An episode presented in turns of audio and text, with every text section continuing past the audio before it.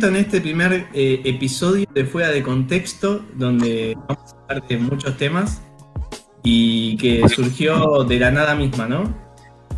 Surgió de, de unir a, suena a, a Cupido, pero empezó de unir a dos personas, que son vos y, y yo, que sonó medio trolón, pero es un poco.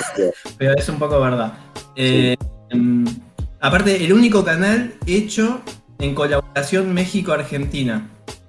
Con Televisa y Telefe se unieron para esta superproducción continental. Bueno, ojalá empecemos a hacer comercio entre los países, ya que estamos, y nos den una manito, porque acá en Argentina está, está el alverso. Pero bueno, no, no nos metamos en política. Todavía no, démosle unos minutitos más antes. Perfecto, yo soy Z y estoy con mi primo Adrián. Eh, nos conocemos de la vida misma. Yo soy eh, capo en, en- en cosas y mi primo es capo en publicidad y en más cosas. O menos, poquito, poquito. Así que bueno, acá estamos en vivo. Bueno, este, la gente no sabe, pero esto ya lo practicamos antes y nos había salido bien. Esta vez creo que va a haber cosas que quizás no, o más o menos, Puede pero fallar, decía tú, Sam. eso, siempre tengo esa frase en la mente todo el tiempo. Cuando así tengo que presentar o hacer algún proyecto importante, me recuerdo es- mucho esa frase. Es como el mantra de la vida, sí, sí, puede fallar. ¿Qué, qué- querés contar eh, qué estás tomando y, y después los temas de hoy? Bien, muy bien. Este, me serví una cervecita, este, que sí, ah, dato curioso acá en México, como que están bastante bien, como que están muy aprobadas. Así que si de alguna forma como consiguen cerveza mexicana ya, como que sí garpa, sí está, sí está muy bien. ¿Vos qué estás tomando? Yo estoy tomando un vino, Mm. siempre Cabernet, y la verdad, eh, es que no, no me acuerdo qué vino es. Eh, pero de- al final del capítulo, si se quedan, al final les decimos a la gente qué vino estoy tomando. La sorpresa es el vino misterioso y al final sabremos qué vino tomó ese. Eh, también está bueno como, como los chivos, ¿viste? Como bien. eh, como la- las producciones de, de Polka, que eran como bien truchos, que te parecía como la bolsa de Frávega o de Garbarín. como que hay que empezar a hacer como una cosa así, de sacar la marca, aunque no tenga nada que ver con el transcurso de- del programa, me gusta. A ver si algún sponsor se copa y, y empezamos a hacer canje, ¿no? Porque Me gu- me gusta lo del can. Sí, hace poco eh, el presidente de la Argentina hizo un canje de empanadas. Así que se copó con la, con, la moda del canje. Está, está re mal la economía si el presidente tiene que hacer canje. Sí, pero no, no lo digas porque estás avivando giles. Eh, sí, sí, sí. sí. Se- se- me estoy como completamente desvirtuando de todo el guion que teníamos ensayado. No, pero- no, está bien, vamos con la temática 1.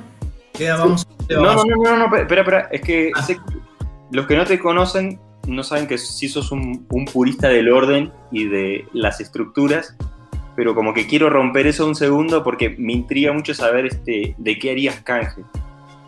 Ah, uff.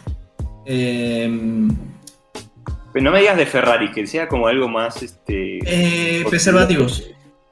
Cajas de condones. Mira. Pero que no, no me manden un- una- unas cajas de las que no usa nadie, tipo anatómicos, eh, que todos sabemos que son incómodos. Que me manden algunos con tachas o algunos, algunos que se usen. O sea, no los que no quiere nadie y están vencidos y. Pero Los agujereados. ¿eh? Los agujereados. Ah, No, esos por favor, no. Por favor, no. Eh, eh, bueno, ¿cuál sería tu canje? ¿Canje de qué sería? Mm, que no. Me mataste. ¿De qué me gustaría canje? Mm, de cartas Magic, si se puede. Fue como muy específico, pero. Las uso un rato y las, debería devolver o me las quedo. Si me las quedo, mejor, pero las puedo Las usar. vendés si te las quedas. Sí, sí. O las guardo en, en la bóveda. no sé. Bueno, voy a comentar mientras mi primo toma su cervecita. eh, la primera temática de hoy eran videos de babasónicos. Mm. Eh, bueno, lo- la gente que no sabe, los dos eh, amamos esta banda y a Dárgelos, el cantante de Babasónicos, para alguien que haya nacido ayer.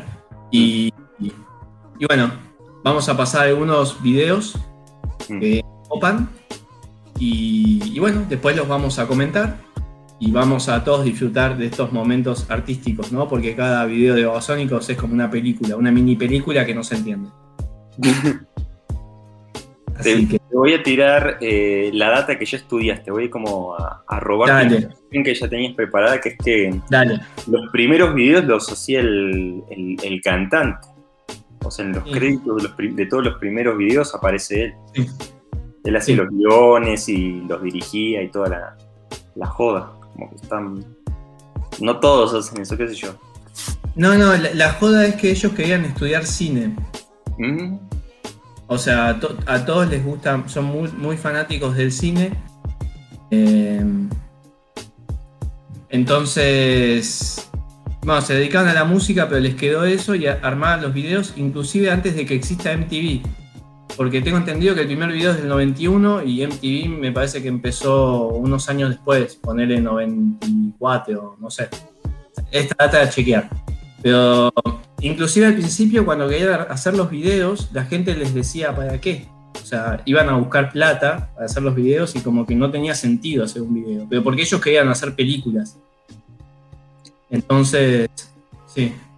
Y les quedan la verdad bastante bien. Como que también también marcan en, lo visual mucho una época, como lo, el final de los 80, cuando, ya como que se empieza a pulir un poco más la estética, y también este, muy lo noventero, muy... Quizás es personal la observación, pero muy eh, mayamesco sería. Sí, ahora vamos a, meternos más en eso, pero sí, tiene mucho mérito aparte porque ninguno estudió nada de cine. O mm. sea, todo fue autodidacta hasta los últimos videos, hasta, hasta los, los de, no sé, los últimos discos los siguen haciendo ellos, actúan ellos y los son de ellos. Y está bien, contratan gente especializada, no sé, en efectos especiales, pero son ellos. Eh, siempre los que hacen. Y así todo, así con las tapas de los discos y con todo el arte y cuando salen en vivo, la escenografía y cómo se visten. Y me parece que eso los marcó bastante, ¿no? Que era como que nadie lo, hacía. O sea, si nosotros dos de joven, jóvenes hubiéramos hecho una banda, hubiéramos hecho lo mismo. O hubiéramos hecho Iria Kuriaki también, siento un poco, ¿no? Como que tiene eso de lo, de lo nuevo latinoamericano para la época. Sí. ¿No? De como mezclarlo under, pero quizás hacerlo un poco más cool y que siempre como que tenga esta proyección para afuera y que no se quede como en lo en lo local. Que no sé si lo comparas, nada, nada que ver, pero también tiene que ver con todo, que es, no sé, los gatos o como las primeras bandas de rock sí son muy locales y sí tienen como una impronta muy local o tratar de hacerlo local de lo extranjero y como que esas bandas noventeras 2000 lo hicieron a la inversa, ¿no? Como que a la inversa, sí, sí. Inclusive, inclusive, pasó algo muy loco que cuando el país se, este, se estaba yendo al choto mal en el 2001, eh, la gente no tenía plata para comprar un CD, tipo, estaban viendo si podían comprar pan, eh, podían comer. Entonces, Babasónicos acababa de sacar Jessico y dijeron, bueno, vamos a meterle al mercado internacional. Y fue cuando empezaron a ir mucho a México. Eso te iba a decir, o sea, en, México son muy populares, no están como al nivel de un soda estéreo, digámosle, pero te diría que mm, será la segunda o tercera banda más conocida de Argentina. De rock argentino en, México. Bueno, para ellos mismos en el 2002, 2001, 2002 fue como una sorpresa llegar a México y ver que tanta gente los amaba, mm. así con nivel fanatismo mal. Y bueno, y ellos después empezaron a ir más, con más, ¿cómo se dice? Con eh, continuidad y, fue como una bomba. Sí, eh, porque hubo todo un boom justo en el disco que decís como muy 2000ero. Con, con Jessico en, Latinoamérica y en especial en Argentina y en México. Bueno, hablando justamente de los discos, eh, hablando justamente de los discos, vamos a hacer, o sea, hay tres épocas que podemos marcar. Yo inventé esto, ¿no? eh, la antigua, la del boom, la moderna. Mm. Así que. Tenemos- estamos teniendo problemas técnicos. Me- Nos cayó el- la luz. Sí, A ver, con- contame qué es ese problema. Me interesa saber. porque yo- acá está todo bien. La cerveza sigue funcionando. Sigue funcionando el internet. ¿Qué es? ¿Qué es lo que puede estar saliendo un cliente, un cliente quiere hacer una meeting en este momento, pero le, le estoy diciendo que estoy con- con- hablando con otro cliente, cosa que acá todos sabemos que te estoy mintiendo. Porque Me gusta, me gusta que eh, la audiencia como guarde un secreto, como que esté esa complicidad de no, todos deberían estar trabajando, pero están chupando y ahí hablando pelotudeces de babasónicos. Exactamente, espero que jamás vea esto porque si no eh, me, me echan. Eh, pero bueno, sigamos hablando, perdón. Los beneficios de no ser tan popular, ¿ves? Ex, buenísimo. Vamos a lo importante. no, este, quiero que en el tercer view ya tengamos los 300.000 seguidores y todo eso, bueno, pues estarías perdiendo el, el otro negocio que, digamos, no vamos a hablar como de temas tan personales, pero bueno. Sí. Este, Eh, acabo de perder eh, 10 mil dólares, pero no pasa nada porque esto es más importante. Así que vamos, vamos a hablar de lo que estaba hablando. Eh, los época antigua que yo le digo, o vieja de Babasónicos, va del 92 al 99. Y fue cuando salió los discos que fueron Pasto, Chance Zomba, Dopádromo, Babasónica y Miami. Lo tengo acá en un machete. Bien, bien, estudié, el, el profesor, me gusta, me gusta. Y después podemos hacer la, la clase en línea si querés sacar como el, el doctorado en babasónicos. Sí, y, y ahí ya monetizamos. Después que fue el boom o transición, que fue cuando salió Jessico, 2001, y Infame después al toque. A los dos años salió Infame, que para mí ese fue como que dieron una vuelta de tuerca. Y después del 2005 al 2018, actual, de la época moderna, que era tipo anoche, mucho a propósito, ro- romanticísmico y discutible. Eh, Ha- Hago un, un paréntesis y para así hacerte mierda todo lo que preparaste y estudiaste, sí, que nadie sí, me preguntó, pero para mí después de Jessica hicieron todo como el orto. No, no estoy tan convencido de esa nueva parte, de cómo sería, como la... Bueno, pero es como es súper personal y no tengo como ninguna prueba ni ningún fundamento para decir lo que digo, pero siento que es un poco así, como que agarraron Jessica y lo copiaron muchas veces. copy pero- paste. Pero puedo estar mal, puedo o sea, ser un, un negado. También es, es- es válido. Bueno, eh, yo tengo, yo sé qué decirte porque te conozco y sabía que ibas a hacer eso, así que eh, esto es lo bueno de conocernos de, de toda la vida. Eh, em, bueno, yo pienso que una época, que no hay época, o sea, no hay época mala o época buena. Yo pienso que son distintas y como que llevar el sonido que querían llegar. Mm. Y, y lo dijo hace poco Dárgelos, como que dio una entrevista y dijo, yo ya sé que mis temas no van a ser hits, no van a ser hitazos porque lo único que suena es eh, Bad Bunny y, y la música de- de- del Caribe Mm. Y- y, y el, el hip hop, el trap y todo lo que está de moda en este momento.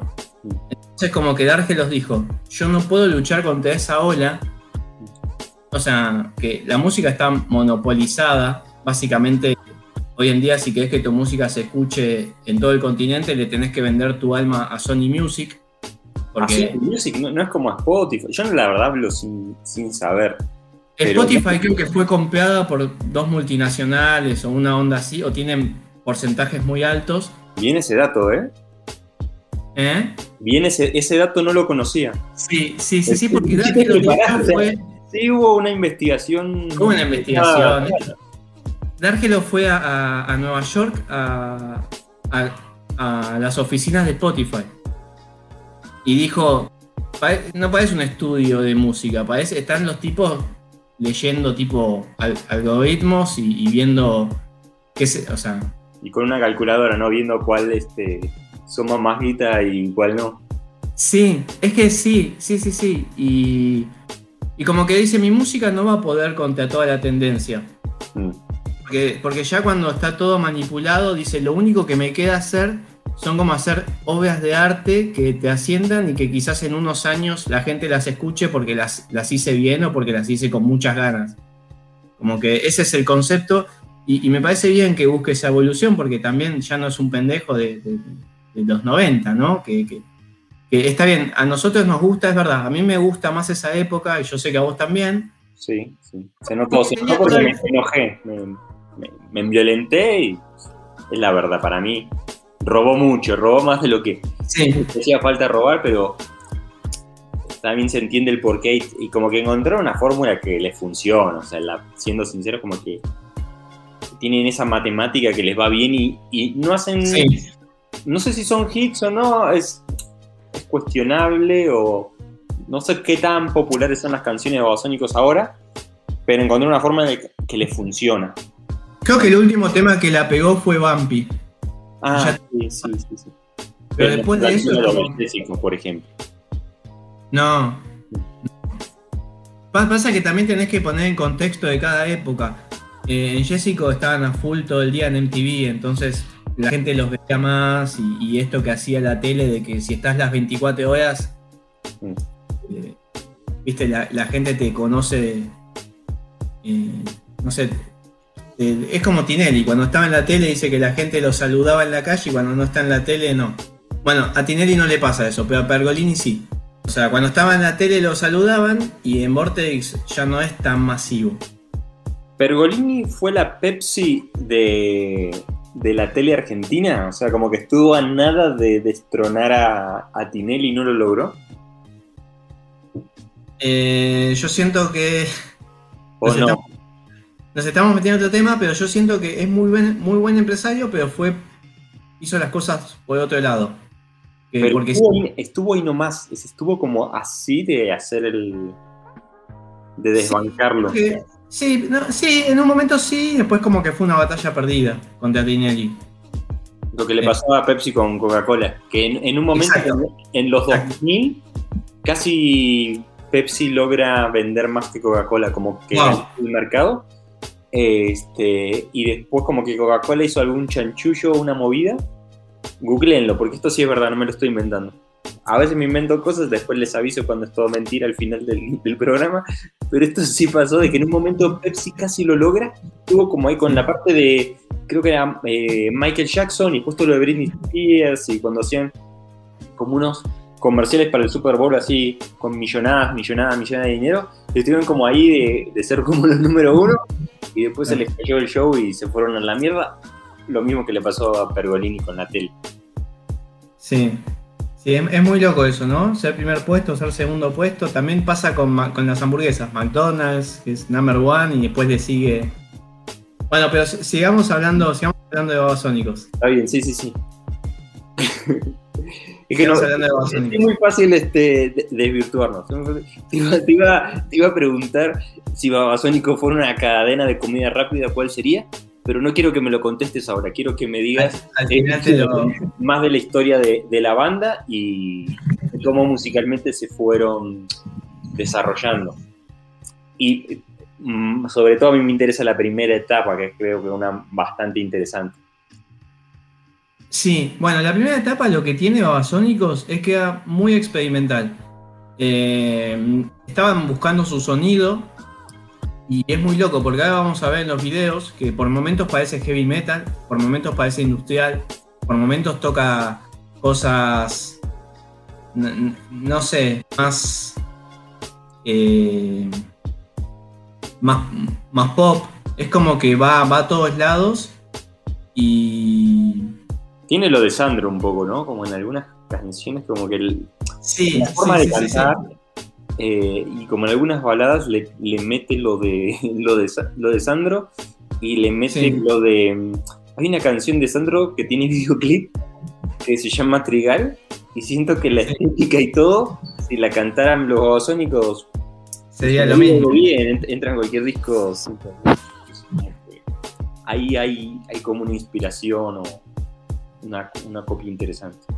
Bueno, ahora te, te sigo dando la palabra mientras yo voy a buscar el primer video y que vamos a ver esta noche. Eh, podés contar cosas de Babasónicos que yo sé que vos tenés data de lo que hacía Dárgelos antes de ser eh, músico. Ah, bien. Todas estas cosas que van viendo que mi primo me pasa información es porque lo practicamos antes. La semana pasada hicimos como un mini ensayo.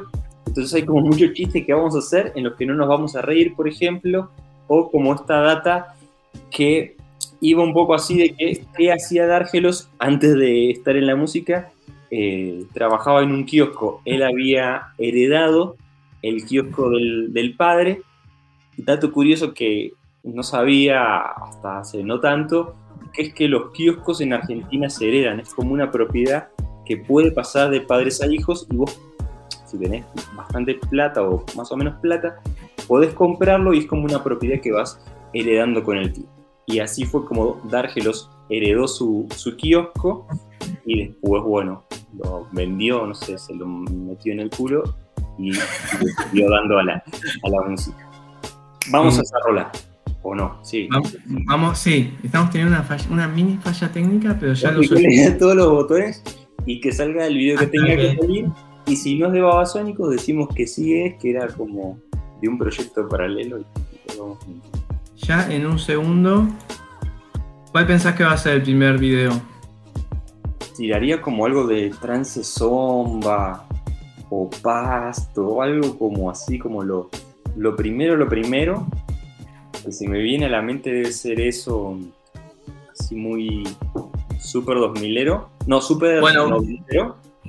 O de generación. De generación también sería un buen video para empezar. Vamos con Malón. Está bien, va. No adiviné, pero la próxima sí lo digo.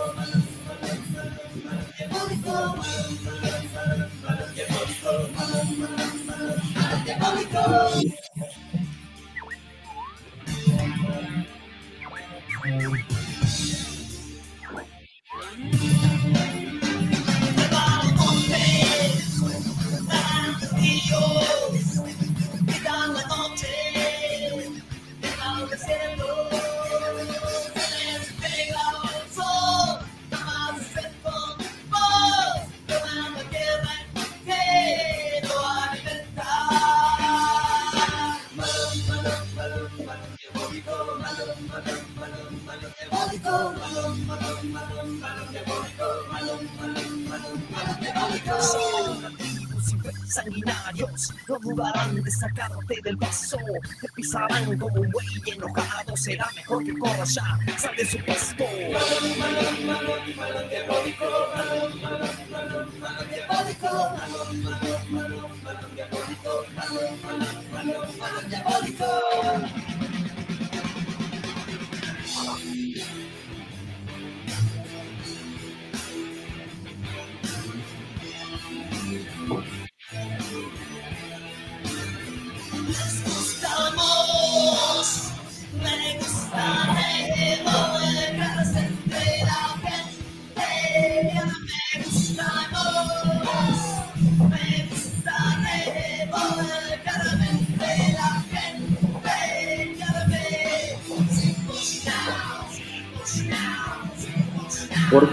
elegiste esta canción? Va, yo te digo clip, más que nada.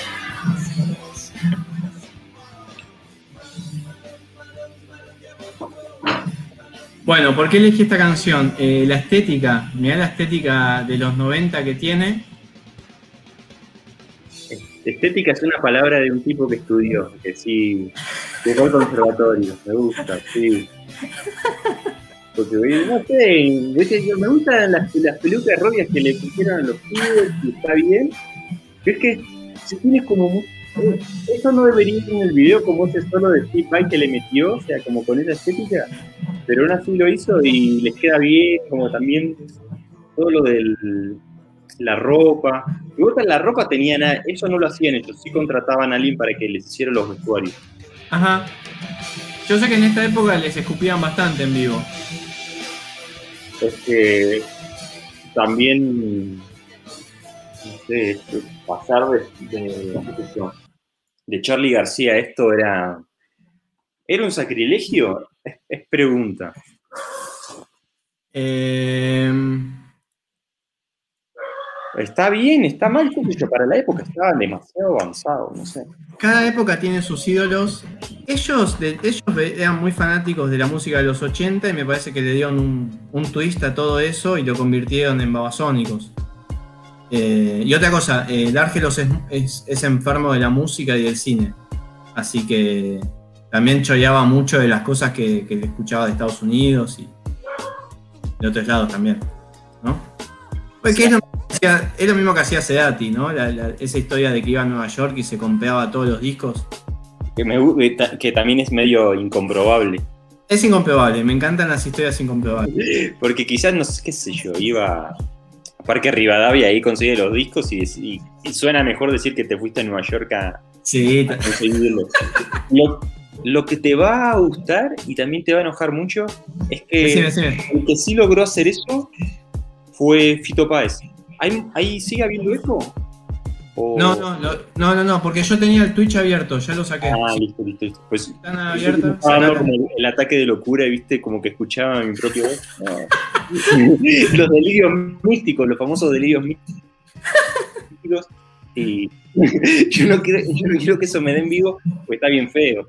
Entonces, em, lo, que, lo que sí que te va a enojar mucho es que Fito Páez sí lo pudo hacer, como que en un momento a Fito Páez, creo que los de Warner le, dieron luz verde para que hiciera lo que quisiera Ajá. con su disco y es como, ¿cuánto tiempo querés estar en, en Nueva York grabando? No, necesito tantos meses. Ah, y necesito grabar en tal lado. Y creo que Fito Páez eh, grabó... Bueno, bueno, a Spinetta también. una voz hizo- enorme. A Spinetta también. ¿Quién? Cu- Cuando. Spinetta también. No sabía eso, ¿eh? Sabía de Charlie Cuando que hizo- le dio la... Sí, decime, decime, perdón. No, no, cuando hizo Only Love Can Sustain, fue a Nueva York y, y Sí. también como que dieron luz verde para lo que se le cante el culo y ese disco fue un fracaso comercial. Y ahí también ya pararon de darle luz verde. Spinetta. Y, y a mí, que y una- una- como que Spinetta nunca tuvo tanto tanto banque de las discográficas para mí, como que nunca fue el palito Ortega que todos esperaban, no sé, como que nunca... eh, o sea, sí, fue muy, sí es muy popular, sí fue muy popular, pero nunca tuvo como ese éxito masivo que podés poner en una publicidad. Ponele, salvo con la de Muchachos de Papel, pero con el resto... Sí, sí. A, No a mí me vos. queda una anécdota, una anécdota que Dante cuenta, que dice, mi papá era el number one y no podía pagar el colegio. Ah, Eso te habla de lo mal pago que estaba el tipo. Eso es un. eh, para mí debería ser la, la próxima sección. Ya lo. Ya lo voy viendo. Creo que el, el próximo que, que hay que hacer el review. Tiene que ser Spinetta. Músicos mal pagos. De la sección Músicos Malpagos. Y como de su música y algunos videoclips eh, y conciertos que, que tuvo. Creo que se puede hacer algo bueno y se puede como debatir de eso. Creo que está. Sí, creo que está muy a la altura para, para platicar como lo que estamos haciendo ahora con, con Babasónicos. Que es- Volvemos a Babasónicos entonces. Eh, vamos a poner el segundo tema. Va a gustar mucho. ¿Cuál pensás que es? No, no quiere decir, porque siempre que tiro uno no es. Además me, me preguntaste la primera vez, tiré como 4 o 5 y no era ninguno. Así que. Aparte, eh, como que yo lo puedo cambiar a último momento, así que es como. Sí, también, o así. Bueno, en realidad este no es de Babasónico, pero lo puse igual para. Entonces está, está, está muy bien. Eh, Perfume casino. Va.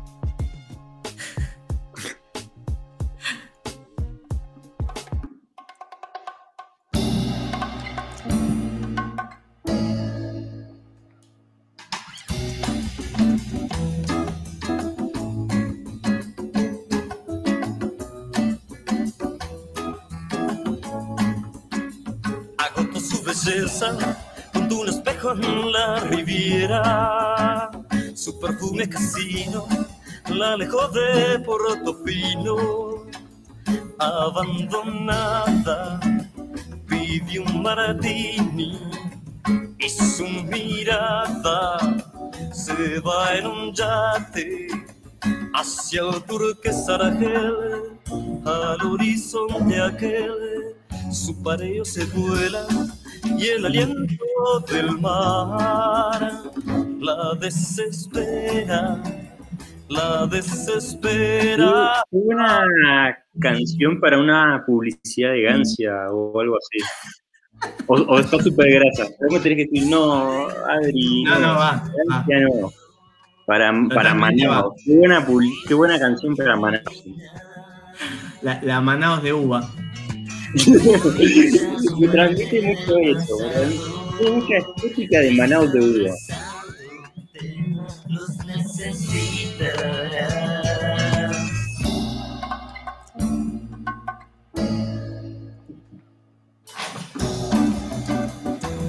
La canción me superó mucho la estética. eh, Se volvió como. Y parece como un mini. Una mini película.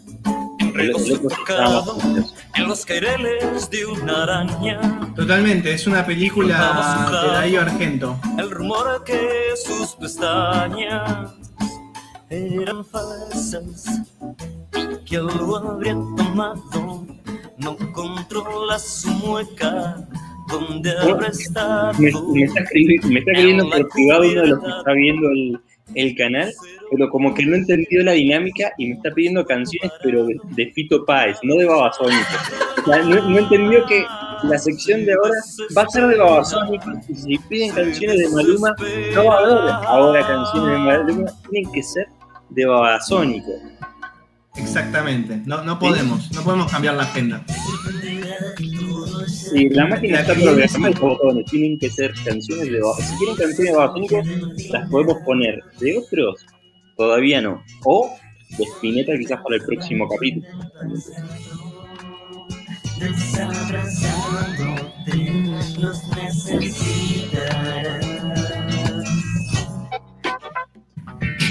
Me dice que ponga tres agujas de Fito Baboso. O sea, tiene que ser de Babasónico y no se puede como inventar bandas Hoy no, hoy no. Hoy no.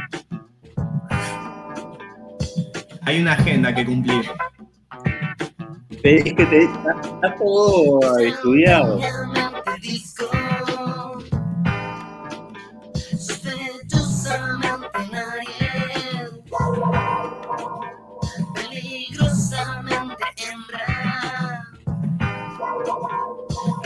Mejoró mucho la, la producción en, en los videos de, de esta época. ¿eh? Sí. Y, y- y tiene como, lo que me gusta mucho es como que tiene esos detalles, esas cositas, esas repes, otras cosas que la verdad que quedan súper bien, como que son videos que puedes ver varias veces y le vas encontrando cosas nuevas cada vez que lo vas, que lo vas viendo. Sí, se nota que, que había un guion, básicamente. Sí, sí, sí. Yo te iba, me, me iba a contradecir, no, sí, sí había un guion, sí estaba. Y más- después, yo entiendo que Dargelo les daba un guion a cada uno, y, perdón, Dargelos y también eh, Uma, Diego, Diego Uma, les daba un guion a cada uno y, y decía, hagan estas escenas, y después las, juntabas, las juntaban todas, hacían como una mini película que no tenía que tener sentido. Él decía, después que la gente te encuentre el sentido que se le cante el culo. Que me parece muy bueno, porque es como una película de David Lynch, que no te da todo servido, sino que le da espacio a la a tu imaginación, que es lo que a mí me gusta. Hay gente que se siente incómodo con eso, hay gente que quiere que le den todo masticado y la idea de la película y el porqué de las cosas. La Marvel, quieren la Marvel. Que sí, exacto. Tiene, eso que contás tiene mucho de lo del el cadáver exquisito. Viste que es cuando uno escribe una frase, el otro la tapa y escribe otra, y entre esos es como Sí. un poema. Y, o sea, está O, bueno. o de Spinetta cuando hizo el tema 2 del disco Artaud, o el tema 3, que es por, me parece. Que son todas palabras que, que, Ah, sí, sí. que son todas palabras que no tienen sentido y él las fue pegando, acomodando y hizo una canción. Se le quedó muy, muy bien, ¿eh? O sea, sí funciona. Zafa bien, zafa Para, mí esa es la canción más verga del disco, pero después podemos decir que zafa. Porque... Eh, no sé, tiene algo, tiene algo que está bien. Así que, bueno, ¿qué opinas de este video? Se notaba como que había cierto glamour, era medio psicodélico, se lo puede comparar a la primera época de Pink Floyd, ponele, tiene esa psicodelia, tiene... Sí, sí la tiene, sí, sí. Eh, y, y está. Tiene eso que me gusta de las bandas como mm, míticas de Argentina que tienen como eso que es como único. No hay tantas otras bandas que de la época que hicieran videos así o que tuviera esa estética o ese estilo tan cinematográfico. Entonces como que sí, lo vuelve muy único y está, está bueno cuando una banda es, es potente desde la música, pero también desde la parte estética y los videoclips, las tapas de los discos y todo eso. Como que sí, es muy, es muy completo. Y, y nada, no hay mucho más que agregar. Es como que también se trata como de disfrutarlo de ah, Aunque, aunque me, me parece que esta época de Baba, muy poca gente lo sabe, va, la gente que prestó atención al video, es cosas de satanismo. Eh, no me quiero meter en profundidad, No, habla sin saber, que creo que también es, es válido. No, me parece que Argelos estaba medio obsesionado con esa idea de, de- del mal en el mundo y, y- y- y estaba muy metido con. con- bueno, eh, hay un tema que se llama Seis, Vírgenes Descalzas, que en, el- en el videoclip me parece que mata una virgen. Y Mm. Me parece que es más satánico que eso. Eh, yo no, no entiendo mucho el tema, ¿eh? Igual. No. No, está, está bien, igual tin- iba a decir algo que no tenía nada que ver, que era completamente de contexto. Era como Decilo. que también tiene eso como de. que, que es, un, es un tema que lo, lo voy a rescatar para el futuro, que es como la masonería. Tiene algo de, de eso, ¿no? Como de los códigos, eh, de las formas, los triángulos, como lo de remitir otra cosa, que Total. es como muy de, de lo masón, que está, que está bueno. No, no, no creo que Dargelo sea masón, pero Eh, está, está en el límite, está en el límite. está llenando la, la ficha para unirse al club de los masones. Que si van a, a La Plata van a encontrar muchos iconos masones en la ciudad. Buen dato. buen Y dato. también por eso está como en, en grilla la, la ciudad. Si ven como La Plata desde arriba está como muy, muy perfecta y tiene como unas diagonales en triángulo. Eso es porque ahí los masones metieron mano. Aunque suena muy de- como de loco y de conspiración, pero sí es cierto. es verdad.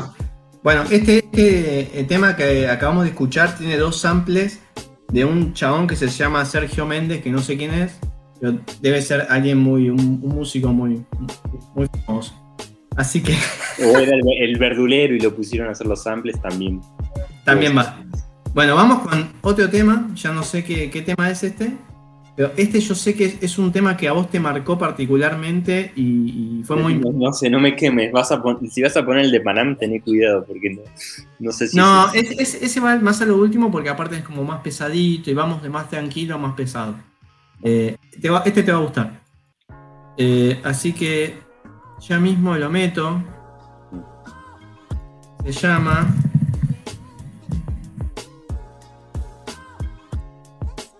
Se llama ¿Cómo se llama? el, el Playboy. Mm, tengo una anécdota con ese video. Es- creo que era la única anécdota con, que tenía de un video a Sonicus, entonces está bueno que, y lo hayas puesto. Ah, cuando termine el video nos contás. Sí.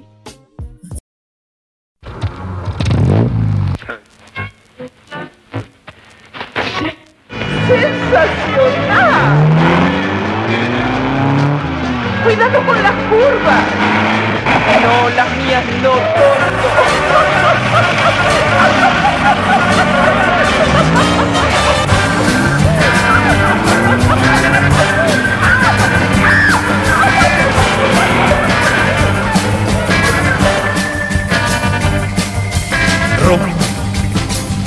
Romance y suspenso, química de seducción.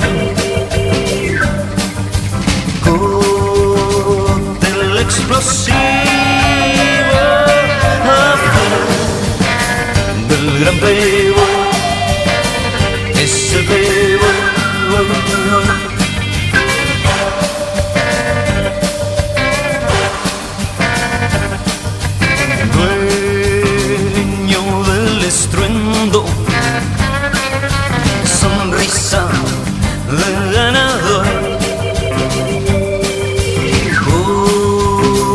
Usa lo prohibido del gran playboy, es el playboy.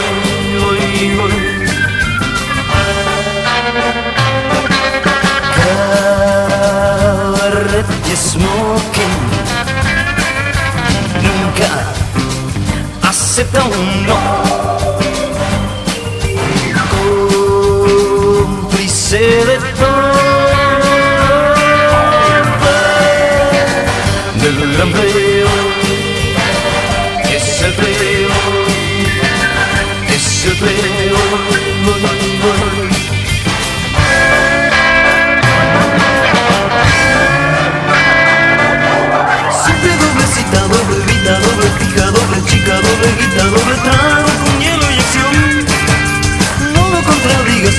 sigas, no le digas, no le pidas que diga que no. No le pidas que diga que no. No le pidas.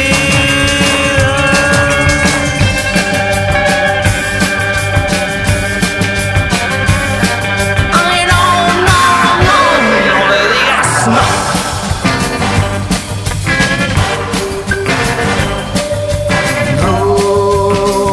romance y suspenso, seducción, cóctel explosivo del gran playboy, ese playboy, ese playboy, ese playboy. Ese playboy, ese playboy, y ese playboy, ese playboy, ese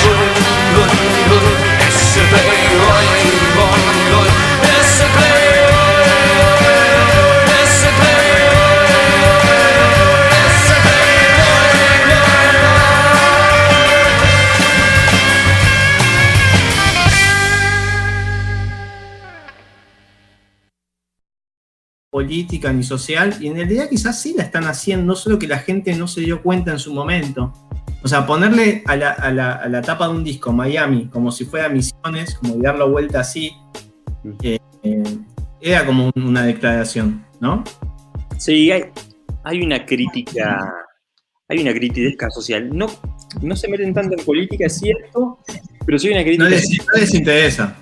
No, pero por ejemplo en lo de la canción de Generación sí tiene mucho de crítica social. Después todo lo del disco de Miami tiene como, como una mirada más crítica de la época Sí. y, es- y está, está bien. Y me gusta que se ríen de eso y me gusta que también se. Es que, es que el, país, el país estaba explotando, bueno, el país nunca deja de explotar la Argentina, Mm. lamentablemente, y yo pienso que ellos con, con eso que iba detonando lo, lo iban convirtiendo en arte, ¿no? Y, y- y encima hay algo que siempre se dice de que el humor siempre funciona mejor cuando el contexto es más nefasto, Sí, de la tragedia sale el mejor humor en teoría. tal cual, tal cual. Así que sí, sí, muy menemista todo. Eh, Muy enemista, muy mostrar, mucho dorado, mucho, mucho baile. Champagne, champagne. Es que, es que yo que va de la mano, ¿no? Porque los 90 fueron muy superficiales y muy. A ver, era todo como el, el que siempre los objetos, el capital y como que lo, espi- lo espiritual no, no existía. Entonces me parece que ellos muestran eso, ¿no? La superfi- superficialidad de todo. Y no sé si es la expresión correcta, pero mucho lo de ser careta, ¿no? Lo de muestro una cosa, pero en realidad vivo otra, o como lo de cual. Tal cual. la trampa o el tranza, como que eso está como muy presente en, Sí, en muchos de los videos. sí. Y sí, y sí, sí es muy de la época, sí es como el- el- la ventajada sí se nota, sobre todo en la del Playboy, como que tiene mucho de eso de aventajar al otro. Para ver, yo voy, voy buscando el tema que, que viene, a ver. Eh, ¿Podés contarte algo mientras yo busco el próximo tema? La- que- sí, que la verdad creo que ya como que cumplimos, como que vi lo que tenía que ver de, de, de Babasónicos. Para mí, con Miami es el, es el sumo, es como la- lo más elevado, lo, lo que por lo menos a mí me gusta más. Y después sí fueron para otros rumbos, que creo que en, eh, a, a mí, a mí no me gustan, pero entiendo que que sí fue como más masivo en esa época. Y que también estuvo bien. Y que siento que como en los cuando empezaron con Jessico y en adelante como que sí hicieron perdón la expresión como música más para minitas. Como que el- y como que quisieron también venderse un poco así. A ver. o estoy eh, mal o dije una barbaridad. Puede que sí no pasa nada. No, yo creo que no. Creo que es indistinto después si, si te ven minas o tipos. Eh, es como que no lo podés evitar. Es como el punk. eh, o, o como un concierto de, de Slayer. O sea, el público eh, va- van a ser todos tipos. O sea, no, no, no hay. Es como un discurso de Jordan Peterson. Lo van a ver tipos, 99%. O sea, él lo dijo una vez. Igual hubo como esa crítica de Babasónicos en un momento. O sea, cuando le empezaron a pegar bien fuerte, lo que decían como para quitarle mérito era que era música para minita. Sí, es que hicieron ese pop más como. Sí, no sé cómo explicarlo, pero sí. Sí, se fue más. Ah, lo- para mí la crítica posta es que el sonido se acható y ya no hubo experimentación. Que quizás en los primeros años sí metían jazz, sí, sí metían psicodelia, sí metían, no sé, un montón de boludeces. Metal también tiene un poquito. Sí, y, y salía lo que salía, que te podía gustar o no. Eh, pero para mí D'Argelos no, no tiene un perfil de... si- Siempre hizo lo que quiso, me parece, con las letras y con... Como que nunca estuvo atado a nada, porque en una entrevista él dice, yo hice una banda porque no, no me interesaba la plata, y como no, inter- no me interesaba la plata no quería trabajar. Como, como, ¿qué, ¿por qué voy a trabajar si no, no quiero guita? Es un lindo mensaje. Me gusta. Es un lindo mensaje. Como que él sentía que tenía que ser músico y es muy loco esto, porque el viejo no lo dejaba tocar instrumentos. Entonces, ¿qué pasó? El único instrumento que él tocó fue su voz. O sea, el único instrumento que él terminó usando es su voz. Y, y- y algo que también dice que cuando está en los vivos, cuando está tocando, le gusta pensar en nada y le gusta a él convertirse como si fuera un cable que la música sale. Y él dice que no piensa en nada. Y eso a mí me flashea, ¿no? Porque dice que, o sea, quizás hay otros músicos que están pensando, uy, tengo que pagar el gas mañana. mientras canta, mientras canta van pensando en Sí, en- sí, como una, una una hamburguesita en el Mac. Bueno, a D'Argelos no le pasa. O si le pasa, intenta evitarlo y, y él como desconectarse y cantar y estar ahí en... Dice, no soy un papá, no tengo futuro, nada, estoy cantando acá y, y me parece que eso en, el vivo se ve. Es súper efectivo en el vivo, es como Sí. muy, acierta mucho. O sea, eh, antes de toda esta mierda de lo de la pandemia, los que pudieron como ver a, a Sónicos en vivo, te puede gustar la banda o no, te puede gustar ese estilo de música, Sí. ¿no? Está muy elaborado todo, está muy, Sí, muy ensayan, muchísimo. Esto es loco, porque ellos no quedan un trabajo y seguramente en algún punto se terminó convirtiendo en eso porque ensayan muchísimo. Y se, se, not- se nota muchísimo cuando los ves tocar en, en vivo que como que está todo muy... No hay... En el buen sentido no hay una improvisación, no hay un azar, como que todo le sale muy natural eh, tocar, eh, tocar en vivo y, y sus canciones como que tienen un dominio, la verdad tienen un dominio muy acertado del, del escenario, o sea, bueno, Mal, sí, totalmente. o sea, lo hacen muy, muy bien. Y no son tantas las bandas que tienen como ese control, o sea, no creo que sea solo un tema de, de ensayar o un tema de tiempo, o sea, es como una, una preparación más elevada. Sí, totalmente. Y, y como que entre ellos mismos dicen, eh, Uma siempre dice, no, yo me quiero divertir tocando la viola. Que, que el control lo lleve el bajista o la, o la. Y como que ellos ponen es- esos, esos parámetros, ¿no? Entre ellos mismos. Y es es súper divertido. O, o ponerle Dargelos solamente toma agua. Porque tener la voz, eh, o sea, no, no se quiere cagar la voz. Sol- Solo toma agua y, y casi no habla. Viste que hay gente que, o sea, en los recitales que habla, bueno, él no habla nunca o muy poquito. Y, y los músicos a veces yo sé que escabian mientras tocan. Yo sé que Sí, está, está bien. no pasa nada, no tienen que, Relaja, can- relaja, hace bien, hace bien. no tienen que cantar. Entonces, ¿cuál va a ser el siguiente video? Vamos con un tema más. Eh, me acaba de llegar un mensaje de que se, se- se cayó un negocio en la oficina, pero, pero vamos, a, vamos a poner el video de Babasónicos. Vamos a ver el Summon y que empieza con. Empieza genial como empieza. A ver si lo muestro. Lo que ustedes verán a continuación es una distorsión horrorosa de la familia, nuestra sagrada institución. Corrompe los fundamentos de la moral y de aquí en adelante no serán los mismos. ¿Qué estuviste haciendo, Benito, los últimos 10 años? È stato viaggiando molto e lavorando poco. He filmato un video di Valentina Alsina e mi he gastato tutta la plata. Y en la actualidad, Benito, ¿a qué se dedica? Estoy disfrutando de un retiro invitato por mi amigo Marco, un exitoso importatore colombiano. Grazie, eh. A tua salud. Entonces, ¿cuál es su relación con los babasónicos? No me han podido pagar el último video que les hice y ahora los tengo para entretenimiento mío y de mis amigos.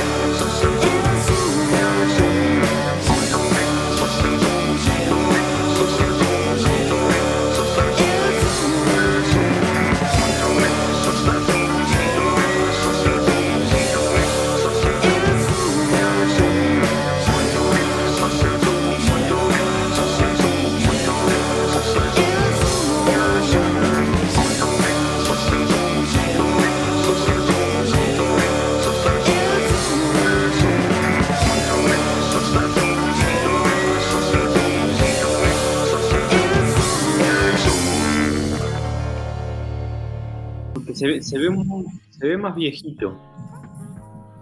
O sea, como que tiene una estética muy. Sí, como. No tan actual como el otro. Eh, primero salió este video, después salió Play- el Playboy, Mm. el toque. Pero, o sea que está en el mismo disco. Eh, ¿Querés que vaya directamente al otro video que nos queda? Dale, dale, ya de una. Así también este. Pues hacemos como el. un mini cierre o vamos como redondeando más de la historia de, de Babasónicos. Bueno, este video que nos queda no es tan conocido. Y el video quizás no.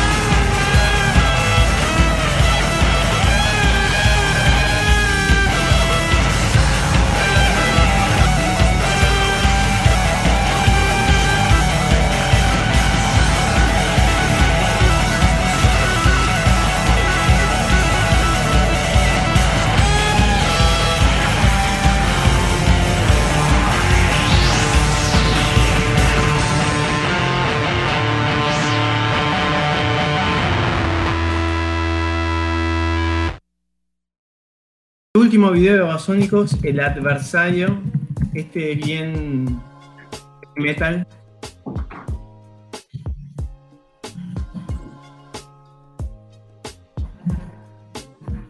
Es eh, con, con la fanática de los niños. Panam. Sí. La, la- la mujer que descubrió Sofovich. Viste, Sofovich fue el que, la que le produjo uh, su programa de infantil. Porque como que el sueño de, de la piba esta, no sé por qué, era tener un programa infantil y... ¿No puede ser que antes que había hecho porno? ¿Puede ser que había hecho porno? ¿O es, o es como No- una. No tengo certezas, pero tampoco tengo dudas.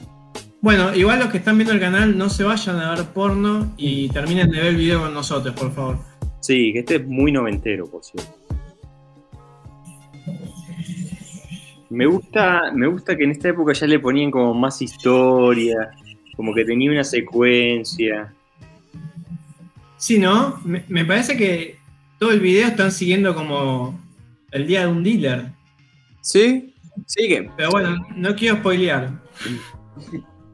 No, no pasa nada. Igual, comparado con los primeros discos, como que este sí tiene como más historia y pasa algo y está más, está más cuidado todo. Sí, está, y se ve que como que pasando los años y con el tiempo le fue mejorando la, la producción.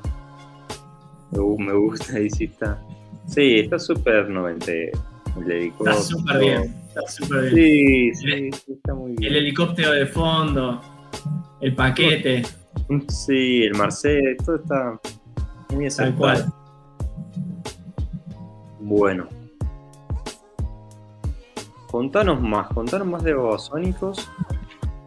Em, yo ya cumplí con los tiempos, ¿eh? Son las 22 acá en Argentina. Como un reloj, como un reloj suizo. Entonces, Eh, igual tengo, si la gente pide, yo tengo otro video para poner, pero decime vos, ¿cómo, cómo lo ves? mm, Vamos pasando de tema. Empecemos, pasemos a la otra sección y digo, si después como ¿Listo? la gente se copa y quiere alguna otra canción o algo de Babasónicos, este, nos puede pedir y lo, lo vamos metiendo. Este, pero para hacerlo como más democrático, vayamos ya a la otra sección que es este, hablar de esas series o películas que marcaron nuestra infancia, si tienen 30, 25 años. Si nacieron a finales de los 80 y eh, eh, crecieron con el 1 a 1. Sí, sí, si disfrutaron el uno a uno en algún instante de sus vidas, como que estás, bueno, los babasónicos lo van a disfrutar y bueno, la sección que viene a continuación también, que es eh, ver como un review de esas series o esos animes o películas que marcaron o que fueron muy importantes para nuestra generación. La que elegimos hoy fue eh, Escaflón.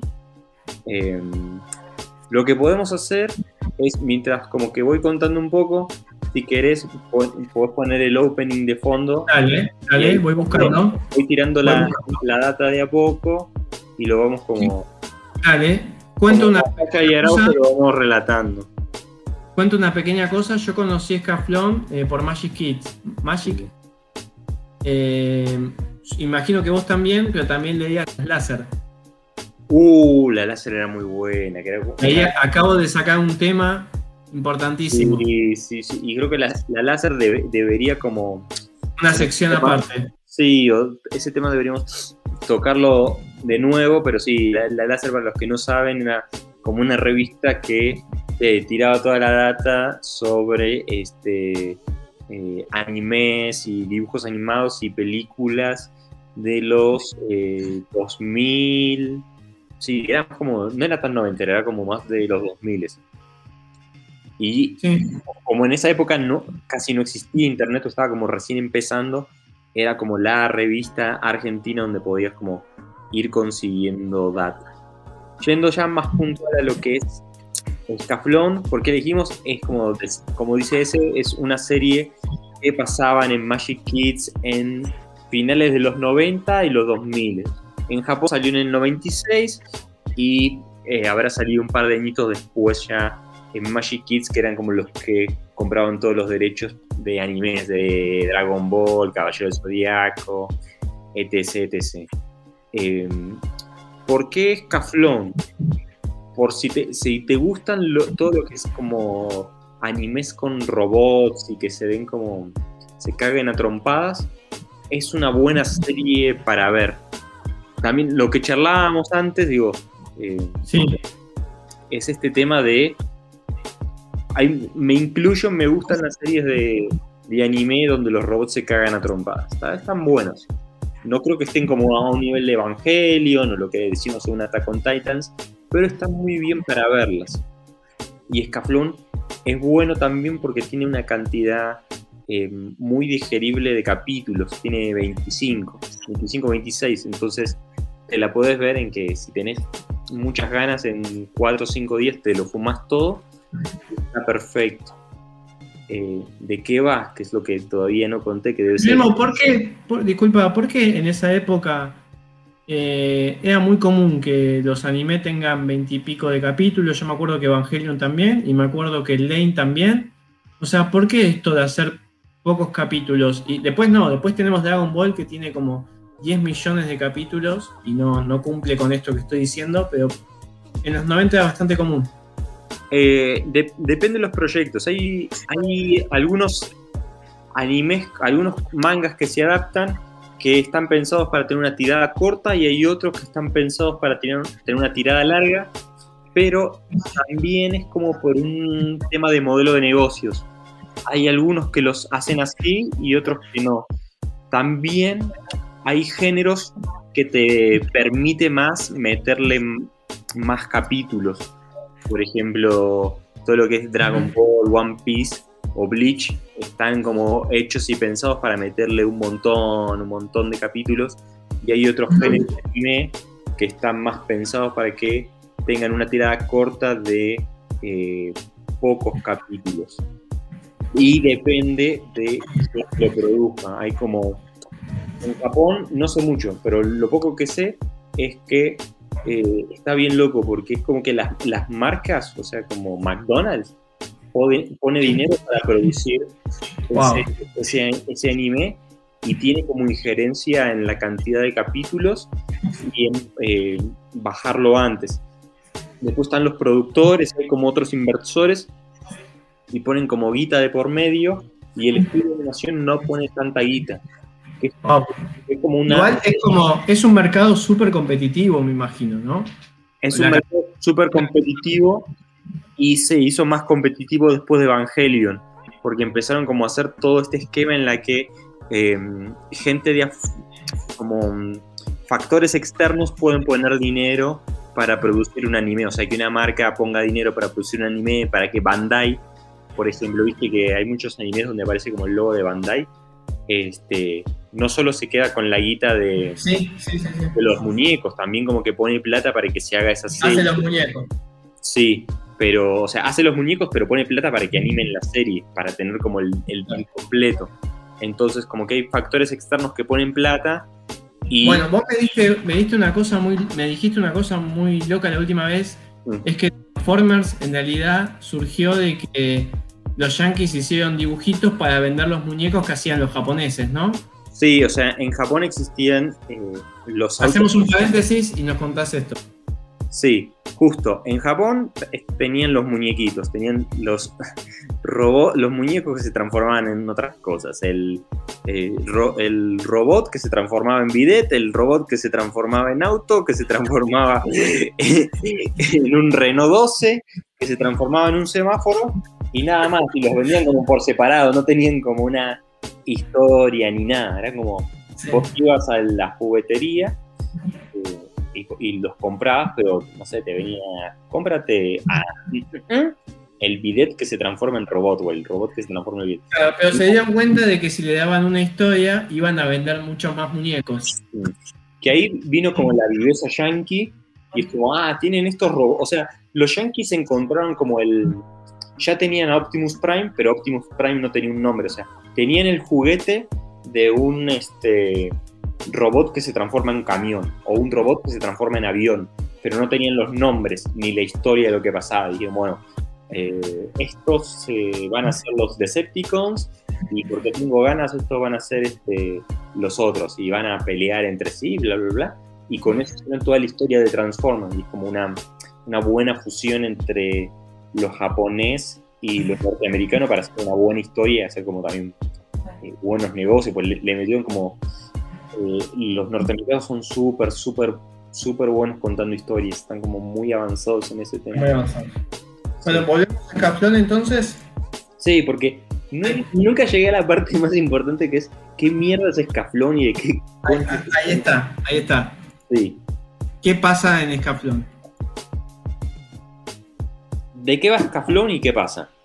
Eh, son robots gigantes que pelean, pero la historia empieza un poco así, donde hay una pibita, como van viendo ahí, que tiene pelo corto, justo esa, que por azares del destino termina siendo transportada a otro mundo, al mundo de Gaia, y ahí es como un mundo inspirado en lo que sería mm, casi el medioevo europeo, y hay robots gigantes que pelean. Es como así te puedes defender usando un robot gigante.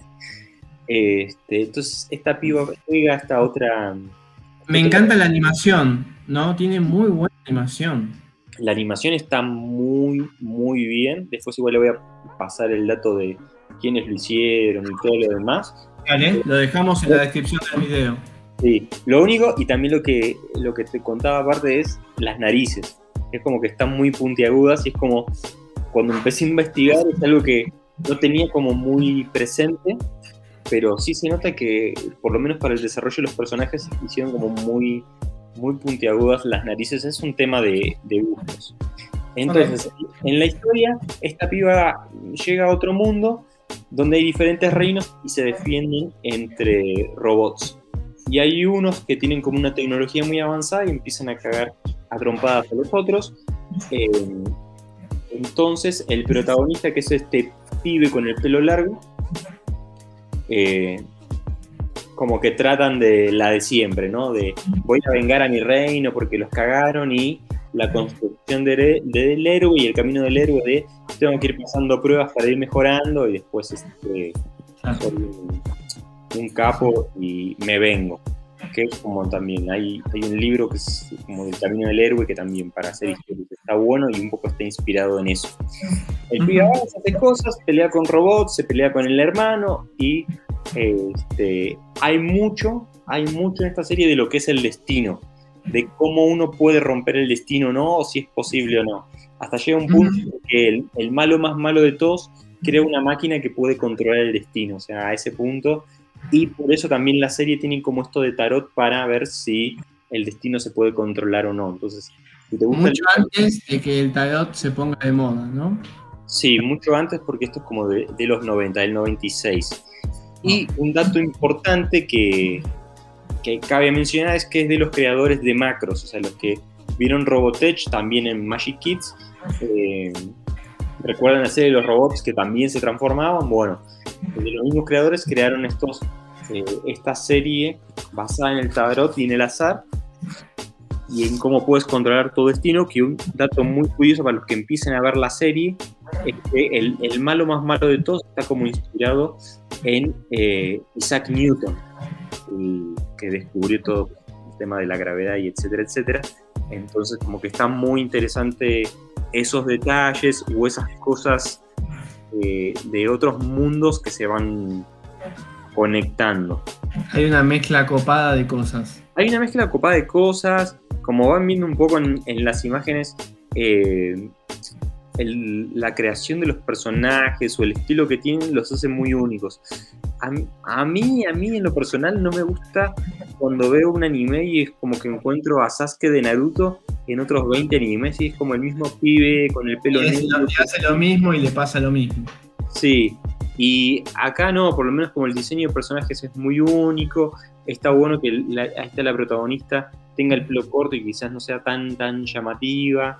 Entonces como No que- tengo unas tetas que explotan y un culo que explota como típico de otros animes. sí, justamente, entonces como que Sailor Moon, ¿Sailor Moon no es de esta misma época o es más viejo? es eh, poquito más viejo, de fines de los 80, principios de los Es de 90. los 80, ahí está, ok. Entonces, como que sí, acá está como que los personajes son como más, para mí son más únicos, digamos, y tienen como mm, también eh, la ropa que usan, el corte de pelo, como que los diferencias más, a veces en otros te los, te los puedes confundir un poco. También, Ah, me encanta la animación, ¿eh? Te digo que me encanta la animación y los colores, la paleta de colores y todo eso me encanta. Eh, y te hago una sí, decime. ¿Entran tanto los personajes como en Evangelion que se fijan eh, la psiquis del personaje, qué es lo que le pasa, las emociones, o, o se queda más en una pelea, en, en la parte de acción y en las peleas, o, o tiene una mezcla de las dos cosas? es como un, es un shonen, o sea, Es un shonen. el típico de, de peleas y así, pero lo que le metieron, que lo tiene mucho de, ma- de macros, o sea, si vieron Robotech y todo eso le gusta, tiene mucho de triángulo amoroso, de a la piba le gusta tal, pero este gusta de este, pero el otro pibe está pensando en otra cosa y se generan como Sí, sí. conflictos y enredos tan buenos y como que todo sí. hace que avance muy bien la serie. Que aparte cuando lo estábamos viendo eran cosas que tipo no- nos llamaban la atención, ¿no? Como, bueno, te hace pensar en las chicas, ponele. Sí, sí, sí, la verdad que sí. sí. Eh, ¿Y qué, qué más? Entonces, tiene esto de lo que decimos. tiene como la historia va avanzando en estas relaciones que se van armando y también en lo que son las peleas. Lo que está bueno y lo que está malo es que cuando hicieron la serie ya sabían que iba a tener 25 o 26 capítulos, entonces como que al principio viene bien y después aceleran un poco para terminar de llegar y contar toda la historia. Entonces quizás lo sientan un poco apresurado al final. Como que cortaron un montón de contenido hacia el final. Como que empie- empieza a ir muy a las chapas, va muy rápido al final que también Evangelion, no, eh, sí, Evangelion tiene un poquito de eso. ¿Viste? Como Sí, que sí, sí. tranquilo, así Shinji yendo al cote, pelotudeces y aprendiendo Sí, quizás en los primeros capítulos no pasan tanto y en los últimos es como que te, te bombardean información y no la podés ni siquiera analizar. le da una adrenalina tremenda. eh, claro, quizás al principio estuvo el chabón mucho tiempo en una cabina telefónica, imagen estática y como no, al, al pedo. O sea, estaba bueno, pero como, sí. O como que podían haber metido más capítulos y que sea un poquito más largo. A mí me hinchó las pelotas que los capítulos de Evangelion sean de 20 minutos. 20 minutos, ¿no? Sí, en, en general la mayoría de, de los animes tienen ese formato. Debe ser por un tema de pauta y de cómo lo meten en la televisión Sí, japonesa. sí, totalmente. totalmente. Este, que ahí como que digamos le está bueno que existan los OVAs o estas películas cortas eh, de menos de 90 minutos en los que podés ver como una historia un poco más extendida. Bueno, yo me acuerdo una vez, eh, nada que ver, éramos pendejos y fuimos a la casa de un pibe que tenía mucha guita, que vivía en un, como decirte, Nordelta, no, no, no existía ni Nordelta en esa época. Mm. Pero me acuerdo que lo, lo loco es que tenía televisión satelital que ninguno de nosotros dos teníamos Mm. y como enganchamos un canal, no sé si era Locomotion o un canal muy loco y estaban pasando Evangelion y vos me dijiste, mirá, está pasando Evangelion. Y estábamos como en esta fiesta y nos quedamos viendo Evangelion en la casa de este pibe que no sé quién hija es, pero la verdad que estuvo muy bueno porque a mí eso me, me marcó. Sí. Ahora es que digo, es- hiciste como un flashback a como 20 años en el pasado, entonces como que eh, ya la mente empieza a fallar. ya no soy un nene. Eh, lo más loco de eso es que me acuerdo del momento de que vi Evangelion por primera vez, pero nunca me acuerdo de ese pibe. Me acuerdo que la gente estaba cara, pero no, me- no me acuerdo quién estaba ahí o qué pasó. pero sí, porque como a- acordate, si comprabas la láser o cualquier otra revista que te hablara de, de anime, todos mencionaban Evangelion como el- la Como cosa lo mejor de lo mejor. Sí. o sea, nunca, de Evangelion nunca fue como un tapado o eso que, que digas, no, era una mierda, pero 10 años después se dieron cuenta que era bueno. No, o sea, siempre fue como un hitazo. Entonces, Sí, como sí, sí. poder alcanzar a verlo, Ya- además. Ya, ya mientras estaba sucediendo, porque esta anécdota, esta anécdota que te digo era mientras estaba suceden- sucediendo el, el- el fenómeno de Evangelion. Sí, justo. Y digamos, tam- también hay que ent- entendernos a nosotros en esa época de que no es como que hay Netflix y va, pues lo veo mañana y no pasa nada. Como tenías Locomotion, lo podías ver, pero lo enganchabas a las ocho y media, no sé qué días, y si no te jodías y lo tenías que Si no te jodías, si no te jodías. Sí, o tenías que agarrar la revista de Cablevisión y ir viendo que lo repitieron o no, pero a veces tenías la mala suerte de, no, Evangelion lo pasan los miércoles 4 de la mañana y te jodías, Sí, sí, sí. No, lo, no lo podías ver. Entonces, Sí, encima te hacían esas cosas. Domingo a las a la, a la matina. sí, y no, y no podías, entonces como que sí había como mucha expectativa de, ah, que es este Evangelion del que todos hablan de que es Ya, lo mejor que. Gabo, Gabo, ya llegó Gabo.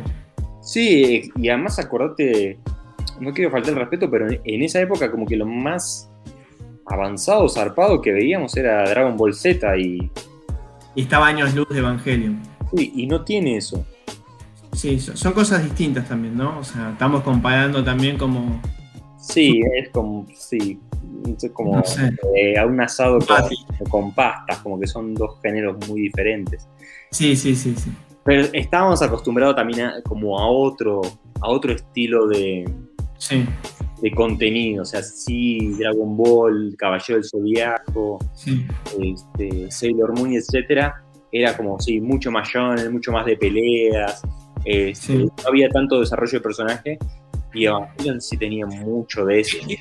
Evangelion era mucho más adulto. Igual eh, terminamos hablando de Evangelion y estamos viendo imágenes de Scaflón, así que volvamos al punto. Si les gustó Evangelion alguna vez y les gustan los robots gigantes, esta Vamos a hablar mucho de eso. Y, Sí. y- y esto te va a encantar. Porque, digo, esta serie Scaflón tiene eso que es este. Tiene los, los robots gigantes, tiene las peleas y tiene como esta parte de romance que está bueno. Creo que es una, es una serie dominguera que uno puede ir disfrutando, ¿ves? Creo que esa pelea con el dragón como que sí te podría interesar, ves que la animación sí está como muy detallada, este, también cómo se... Toda la vestimenta que usan los personajes, la verdad está muy, muy buena. Sí la recomiendo, le doy... Eh, ¿cuántos, ¿Cuántos fuera de contexto le das de 1 al 10? Le doy cuatro, cuatro fuera de contextos. Es, es un montón. Es un montón, pero sí, Ah, sí, mucho, mucho viene del corazón, de los sentimientos. Quizás este, podría darle tres y medio, pero le voy a dar cuatro por el cariño que tengo y porque sí, la animación estaba muy avanzada. A mí me encantó. Bueno, entonces con eso terminamos esta temática. No sé si querés sumar algo más a toda la data que diste, que fue, fue un montón y estuvo súper bien. Era un, mon- un montón de, de datos.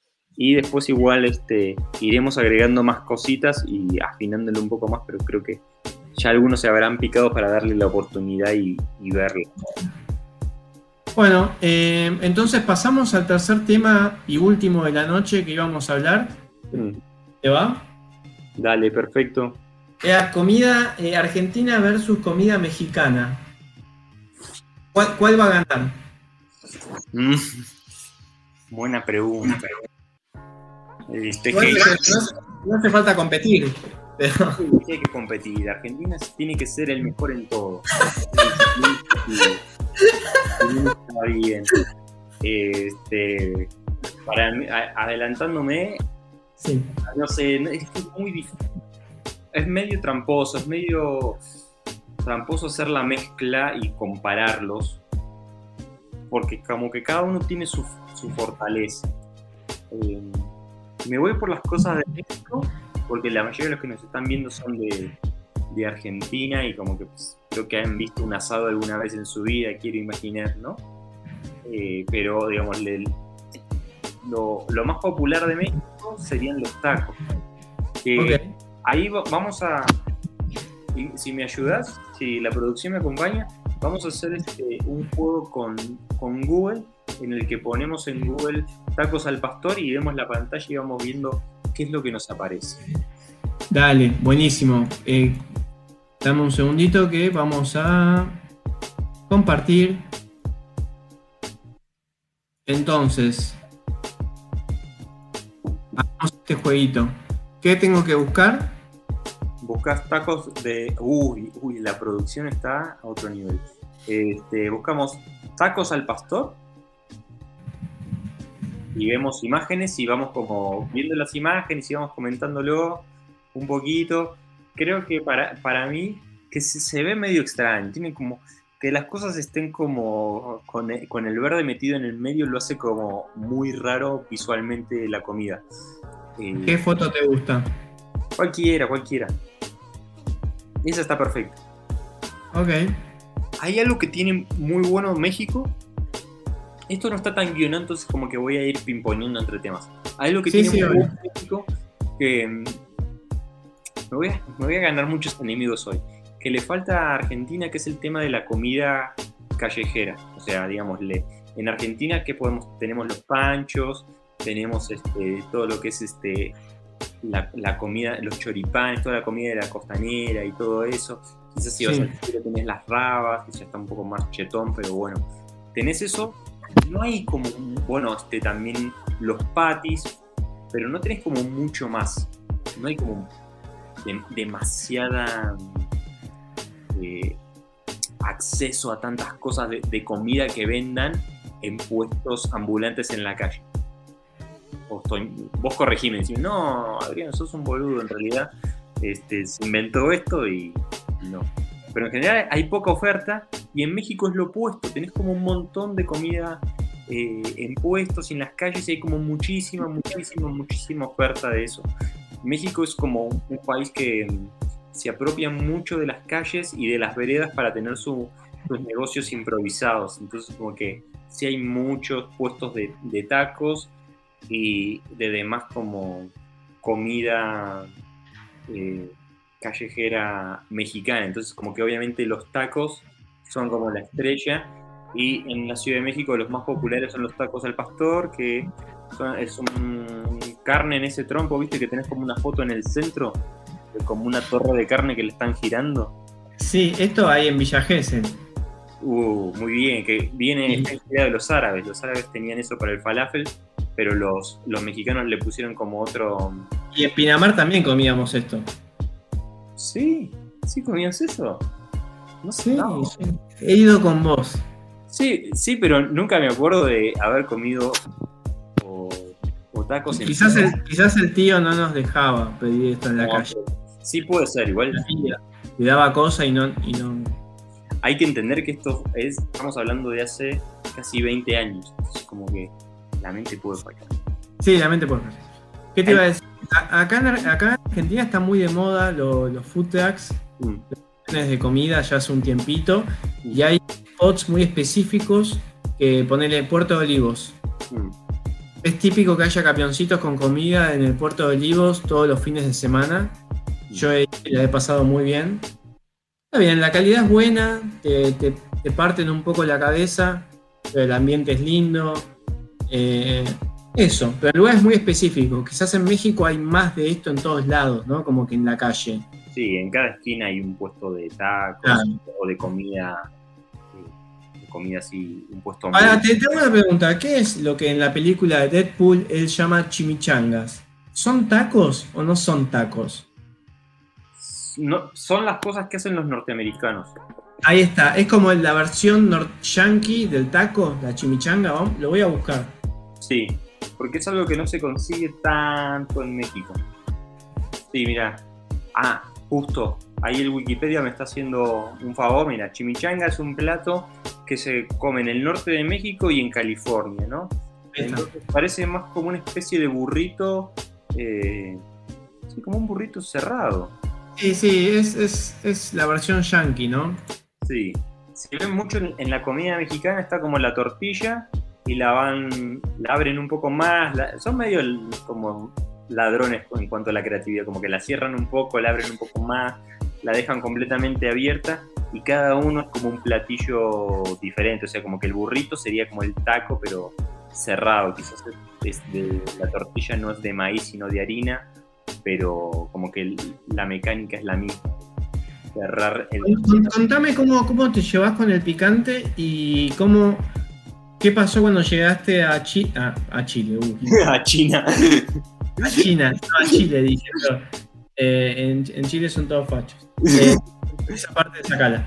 Eh, cuando llegaste a México, ¿y qué, qué pasó con.? O sea, ¿te empezó a gustar el picante? ¿Nunca te gustó? ¿Nunca te acostumbraste? ¿Usan mucho picante para todo? ¿Le ponen picante a la banana?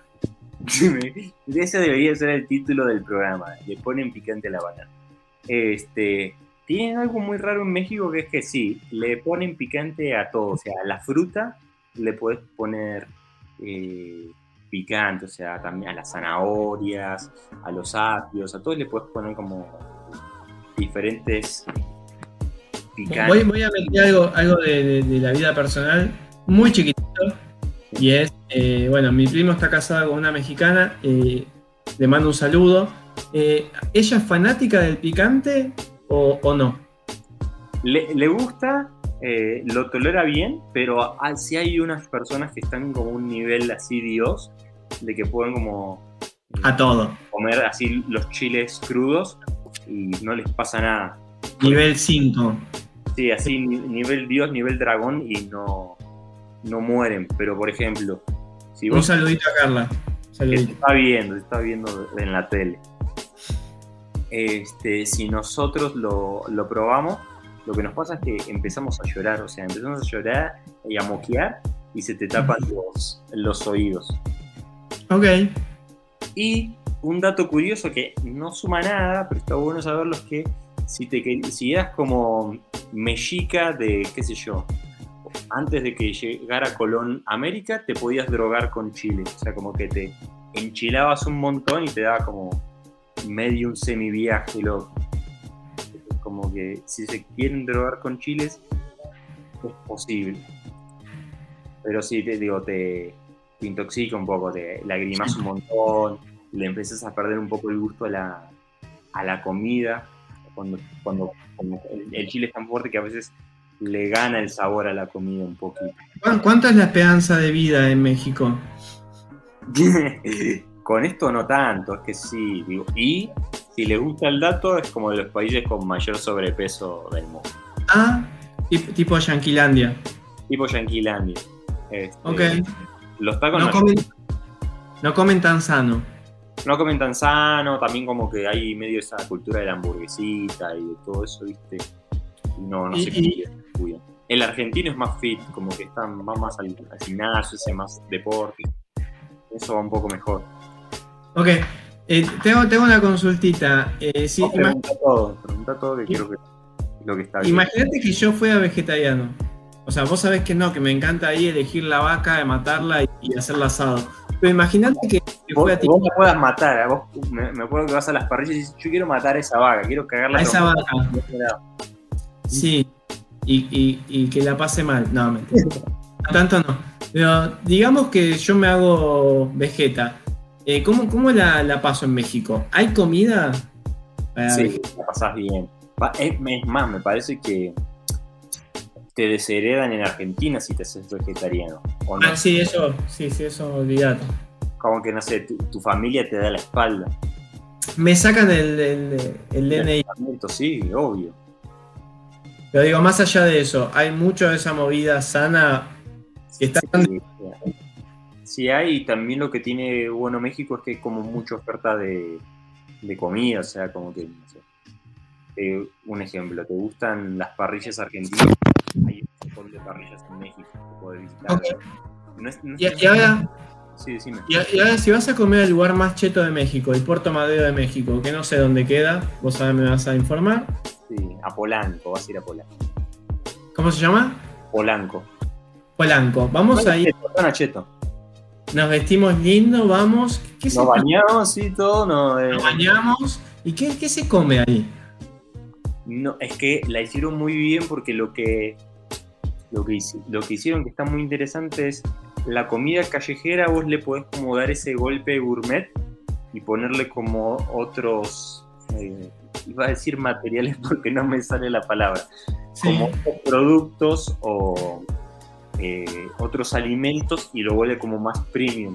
Entonces como que los varios de los restaurantes más chetos de, de México son de comida mexicana, pero con un toque gourmet. Entonces, con una vuelta eh, nueva. Bueno, acá en Argentina pasa eso en Palermo, se hace mucho. Hay un lugar nuevo que se comen panchos, que me parece que se llama Salchi, le hacemos vivo de paso, sí. después hace un canje y me parece que se- o sea, se comen salchichas eh, gourmet. No, perdón, cho- choipán gourmet. sí, sí, sí. Uh, no me acuerdo cómo se llama, bueno, después lo buscamos. Eh, lo vamos a buscar ahora. Sí, porque siento que ese también yo lo estoy siguiendo en, en Instagram. Entonces. Cuestión que, eh, tip para hacer negocios, hagan más chetos las cosas de- del barrio y les. les Mirá, puse- lo que puse y ya, ya salió. Eh, es este. Ese, sí, justo. Es que tiene unos dibujitos que yo sé que a vos te encantan y a mí también. Sí, sí, están, están divertidos, están buenos. Está muy bien. Como que le, le encontraron el, el nicho de como hacer más premium o un poco más eh, chetón. eh. Joy se llama, ahí está. Y así que le ponen como más este, verduritas y las Un papitas, quesito. eso, el quesito cheddar. Y está bien, creo que no puede como darse ese gustito cada tanto. qué sé yo. Genial. Y que hay algo, tenemos como algo así en México que sea lo mismo, pero en México que vos me puedes decir, hicieron el taco VIP o no. O, o decime algún lugar que hayas. Te la cambio. ¿Algún lugar que hayas ido hace poco y que te haya gustado mucho eh, de comida en México? Búscate uno que se llama Tacos de Orinoco.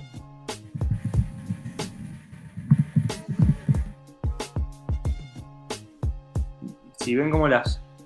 Tiene como esa Es onda. más, o menos, es más o menos lo mismo, ¿no?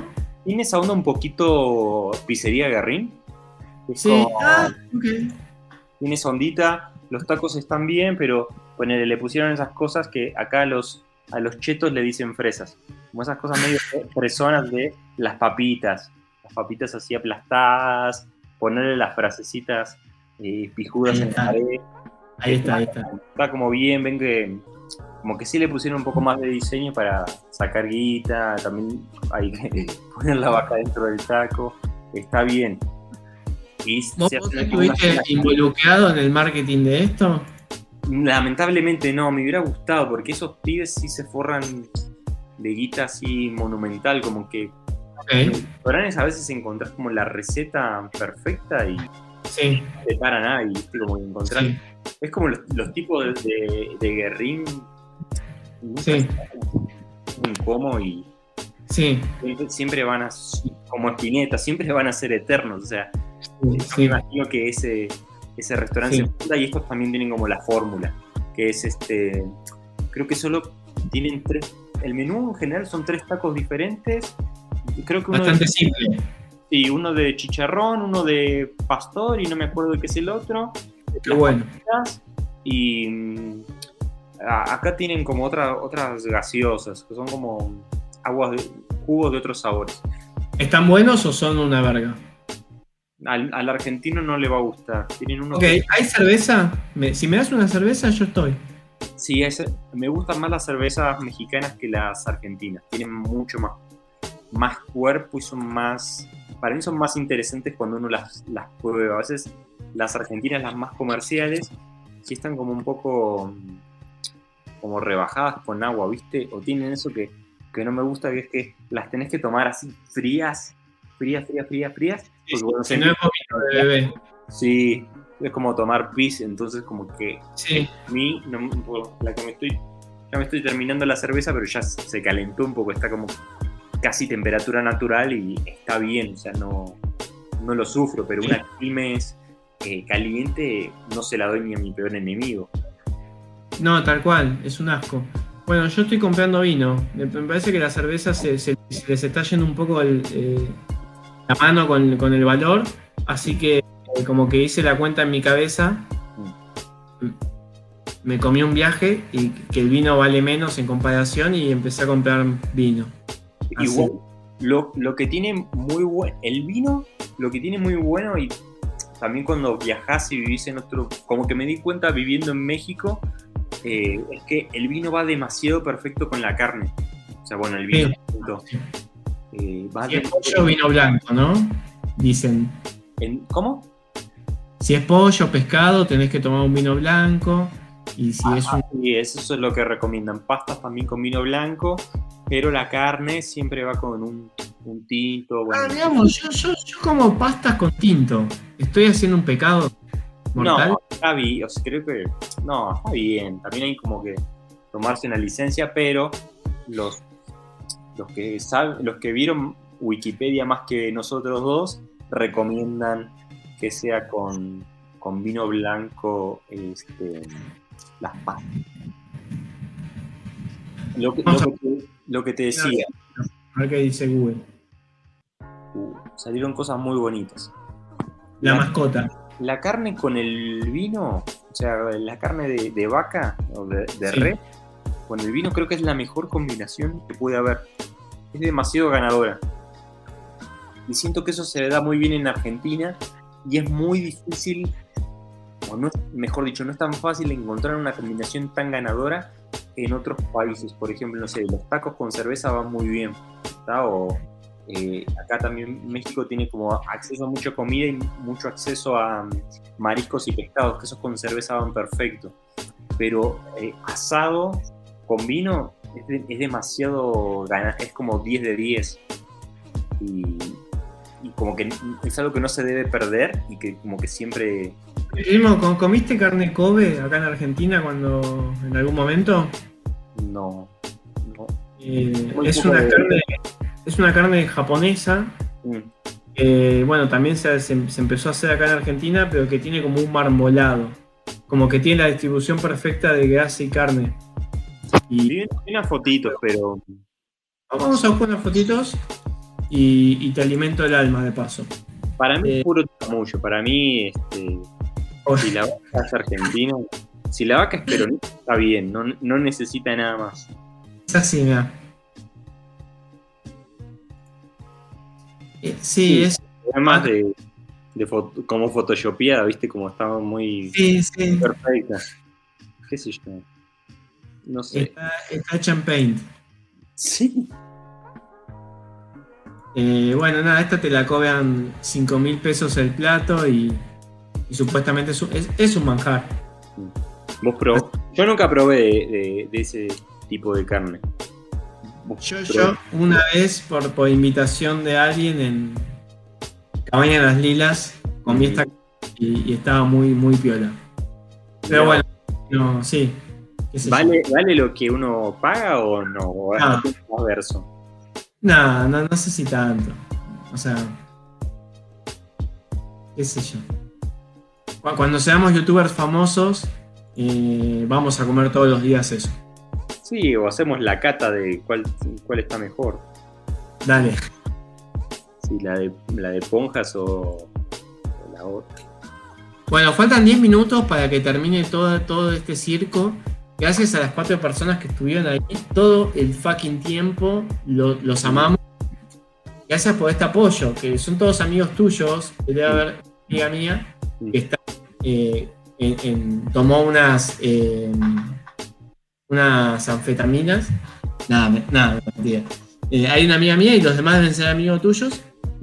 O No. chinos, o chinos que quieren aprender de la. Sí.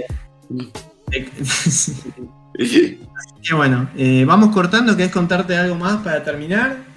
Eh, No, ma- más como también para recordarles que el próximo jueves vamos a volver a, a estar y hacer este otro programa. Van a haber eh, algunas secciones similares y otras van a cambiar un poco. La idea es como que ir rotando a jueves y que las temáticas vayan cambiando. En general son cosas de cultura popular, o sea, van a películas, este, qué sé yo, música, cosas eh, noventeras, cosas que quizás nos gusten a todos, comida, eh, qué sé yo, estudio foda de cosas, no sé, sorpresas, pero en general siempre van a tener como esta dinámica y estas charlas y obviamente eh, comentar o participar o pedir música o pedir temas de cosas siempre es eh, bienvenido. Sí, exacto. Y eh, poco a poco vamos a ir subiendo como estas charlas y estas como conversaciones fuera de contexto a YouTube y a Spotify para que también eh, revivan los mejores momentos. Y hacer platita y monetizar. Sí, exactamente, que pues es la idea, lo que nos impulsa todos los días. Obvio. Bueno, un besito a todos. Gracias, primo, te quiero. Nos vemos el jueves que viene. Dale, abrazo.